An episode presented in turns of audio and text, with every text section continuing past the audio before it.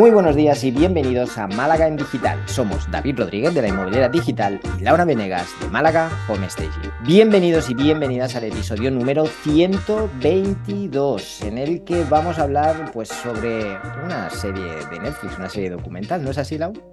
Así es, David. Hoy vamos a hablar de la serie de Pepsi, ¿Dónde está mi avión? ¿Y por qué vamos a hablar de esta serie de Netflix? Bueno, básicamente, para los que no la vieron y sin hacer mucho spoiler, en los 90 promete a la gente que la consume que si juntan un millón de puntos Pepsi se pueden llevar un caza, uno de estos aviones militares super guay.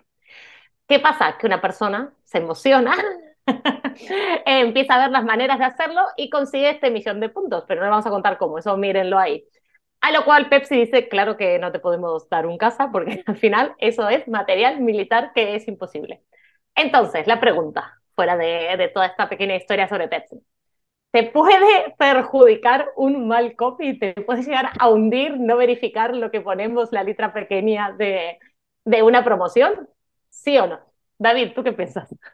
A ver, es, una muy buena pregunta. Sí que es verdad que, oye, miraros la serie. Yo, he tardado un poco en verla, desde que Lau me, la recomendaste, he tardado un poquito en, en, verla, pero es más entretenida de lo que, de lo que puede parecer en un principio y, y bueno, pasan muchas cosas, ¿no? Es verdad que eh, el copy aquí afecta, quizá el copy, quizá la ausencia, es, que hay como muchos factores, ¿no? Que, que hacen que esto eh, parezca o un despropósito absoluto de principio a fin, que lo hicieron todo mal, o una mala intención que les dio el resultado que esperaban y era pues tener eh, atención y salir en todos sitios y que todo el mundo hablara de ellos, ¿no? Eh, yo después de ver la serie todavía no lo tengo muy claro, pero no vamos a hacer spoilers, así que mirarlo y juzgar por, por vosotros mismos. Exacto, exacto, porque bueno, al final eso, a los publicistas se les ocurre una idea rompedora, pues qué guay, vamos a generar un montón de tracción, publicidad y tal, y se nos escapa ese pequeño detalle de qué pasa si alguien cumple eh, con los requisitos y nos reclama un La letra pequeña.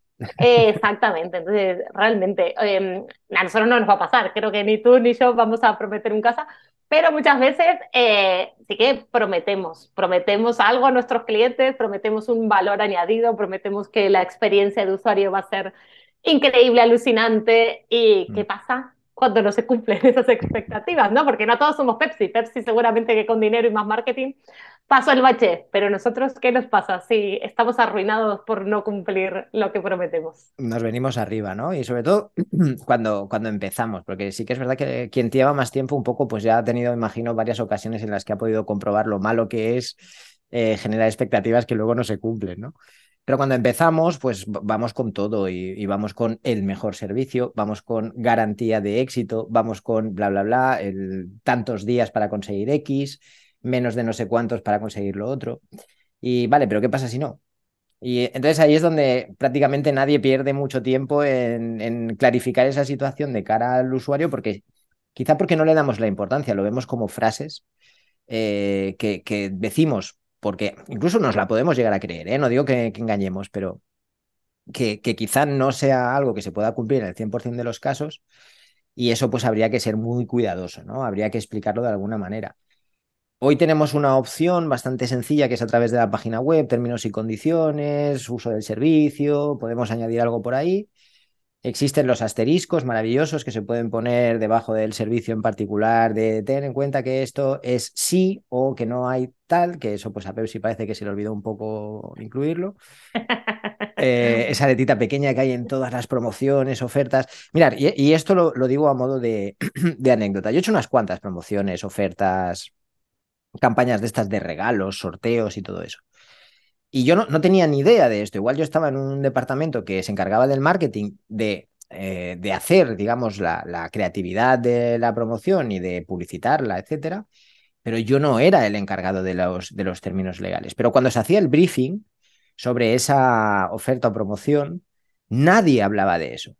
Y me di cuenta enseguida, dije, vale, vamos a hacer una oferta. Ok, vamos a hacer, me, contaban, ¿no? A ver cómo lo hacemos, cómo lo promovemos, dónde lo sacamos, hacemos un vídeo, ¿no? Hacemos unas imágenes, ¿no? Un anuncio en Facebook, todo muy bonito, vale. Pero digo, ¿cómo eh, nos cubrimos las, las espaldas? ¿Cómo hacemos para que si alguien no queda conforme con el resultado, que es lo que suele pasar en este tipo de campañas, eh, como mínimo está informado de, cuáles son las condiciones, ¿no? Y era curioso ver que nadie pensaba en esto o, que era algo en lo que no estaba en lo primero en la lista. Y ahí es cuando empecé un poco a entender qué es lo que tenías que hacer, cómo tenía que ser ese enlace para mirar todos los términos, tal, tal, tal, antes de participar en la oferta, el poner lo más importante antes para que ya se pudiera leer y como mínimo de esta manera, pues dar la información necesaria para evitar un problema después, porque las ofertas y las promociones tienen un problema, y es que hay uno que gana o más que ganan, pero hay muchos que pierden, y los que pierden no suelen estar contentos, y los que ganan a veces tampoco. Así que es mejor estar eh, un poco seguro y, haber pensado en esto casi más que en si pones una imagen de un perrito o si pones eh, o haces un vídeo de gatos.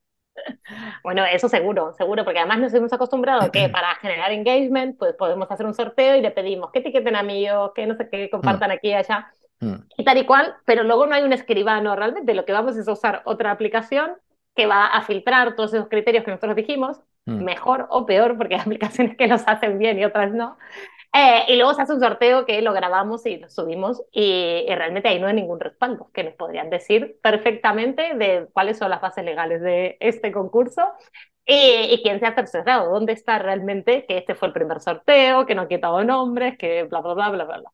Hay que Así que tenemos que tener más cuidado de lo que, de lo que pensamos y, de lo mm. que hacemos, aunque, aunque estemos regalando una foto, un portarretrato o lo que sea que hay que tener, hay que tener cuidado. Aunque creo que no hemos llegado al nivel de, Estados Unidos con el tema de las demandas populares, creo.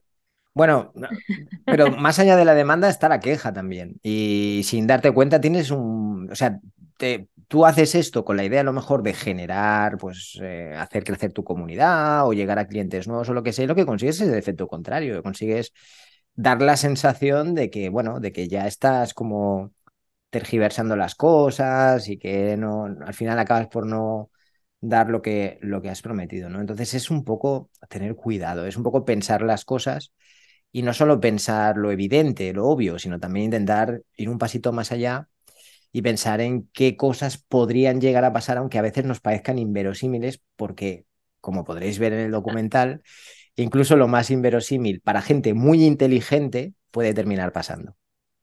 Es, es completamente cierto.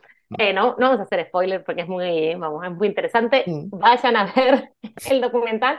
Y luego, eh, a mí lo que me gusta, además de que me entretengo con este tipo de series, es sacar un poco ese jugo y, y hacerlo, hacerlo a uno. Entonces, eh, a ver, ¿cómo me podría afectar a mí, pequeña, mediana empresa, pyme, trabajador autónomo que quiere salir adelante? Bueno, pues tengamos en cuenta que se nos puede venir una, que puede ser una tontería que estemos sorteando una cena o lo que sea, eh, y que en esa cena alguien se coge una eh, intoxicación, yo qué sé.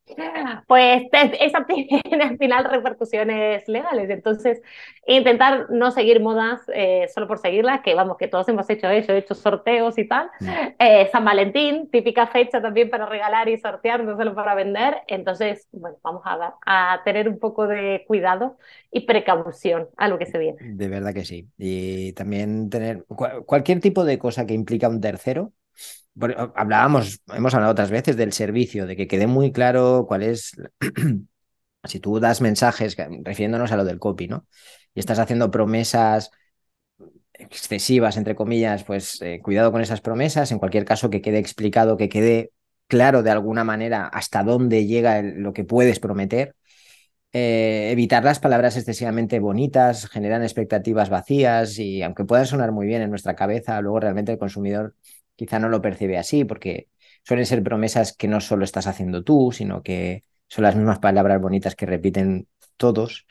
Entonces, eh, a veces vale más la pena tener un, un texto, un copy. De hecho, la gente que se dedica al copy lo que intentamos, lo que intentan es eh, basarse en, una realidad, basarse en cosas tangibles y en, beneficios reales. Y huyen, huimos, huyen bastante de las promesas vacías. Eso suele ser más algo de o alguien que está empezando o alguien que no se dedica a esto y ha escrito los textos él mismo para, para su web, ¿no? Entonces... lo que le ha eh, parecido bien. Sí, o lo que le suena, o lo que quiere expresar. Oye, quiero expresar que soy la leche. Quiero expresar que mi servicio es el mejor. Vale, pero es el mejor de verdad. No hay nadie que lo haga mejor que tú. Y si es así, ¿por qué es el mejor? Y cuando empiezas a hacer esas preguntas, dices, bueno, a ver, en realidad no es tan diferente, pero claro, yo internamente nuestra intención es mejor, vale, eso no, no lo puedes trasladar en un mensaje, ¿no? Entonces vamos a centrarnos en cosas más tangibles al principio y luego poquito a poco pues ya le vamos dando más, más cuerpo, ¿no? Sí, además hay, hay otras herramientas para demostrar el mejor, ¿no? Están los testimonios, etcétera, etcétera. Total. Pues nada, me parece muy bien, muy interesante. Eh, hasta aquí, pasamos al cierre, ¿te parece? Venga. Bueno, David, ¿qué libro nos traes hoy? Serie, herramienta, ¿qué tienes hoy para ofrecernos en cuanto a copy? La serie te la dejo a ti, que la, que la recomiendes. Eh, de libro, mira, eh, pensándolo así, eh, a mí me da la sensación que a esta gente les hubiera ido bien leer el pequeño libro rojo de la venta. Eh, cuando estaba viendo la serie me pareció mucho creativo, mucho publicista, muy, sí, hubiera ido bien leer este, este libro. Eh, y es el que yo recomendaría. Eh, si es, está desfasado, hay muchas cosas que vais a decir, pero ¿esto qué es? Esto es de... de... que, no está escrito de los 90 en... como Netflix. Como, pa como parece que esto tendría que estar escrito en piedra, pero tiene muchas cosas que son muy, muy interesantes y que creo que no, no han cambiado y ni, ni cambiarán. Así que eh, una recomendación. Pues muy bien. Pues la serie vamos a recomendar que vean la de Netflix. Si no la vieron, pues ir a verlos y además no les hemos hecho, hecho spoiler ni nada por el estilo. Y me he traído un libro también eh, que es Building a Story Brand, que sería cómo construir un Story Brand, porque eso no tiene, vamos, no sé traducirlo, de Donald Miller, que está muy bien y es eso, cómo contar correctamente de qué va nuestra empresa y tener una historia coherente eh, en todo esto. Y luego en cuanto a herramientas, le recomendaría a todo el mundo un buen abogado en caso de que quieran hacer una promoción. Estoy de acuerdo. ¿Qué te parece? pues muy bien. Muchas gracias David y muchas gracias a todos por acompañarnos en nuestras conversaciones de cada lunes. Si te ha gustado el podcast, nos puedes dejar tus comentarios y likes y no te olvides de darle a suscribir. Si tienes alguna sugerencia, nuestro email es malagaendigital.gmail.com. Buena semana. Que tengáis una feliz semana, familia.